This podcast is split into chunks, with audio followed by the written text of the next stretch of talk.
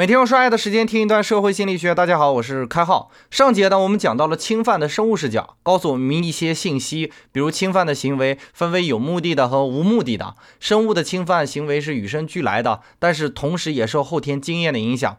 甚至呢，雌性群体在生物团体内的地位，有可能也是侵犯行为发生概率的因素等等。这期节目呢，我们要从文化的角度来理解侵犯行为。首先呢，我们必须理解，大规模的侵犯行为是来自于特定的时间的。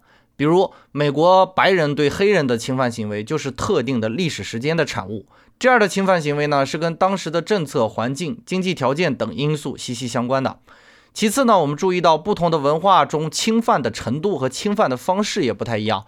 比如中国古代对匈奴的态度和对高丽的态度就是截然不同两种思路哈。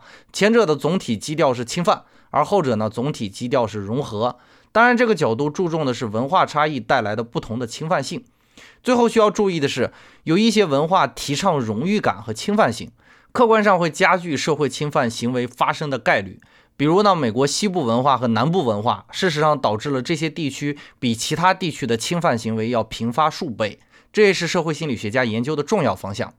和生物学的视角不同的是，生物视角注重的是解释侵犯行为是一种原生的行为，可以说是解释了侵犯的生物性和合理性。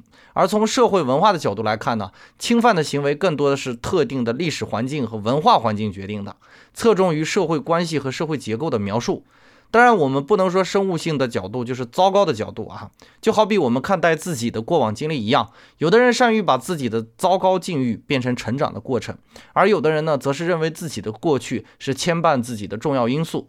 所以呢，无论是生物视角还是社会文化视角，我们看清楚的永远是侵犯本身。这个思路映射到全套设性中来看的话，我们解释的是现象，并不足够作为一个人放纵自己的借口。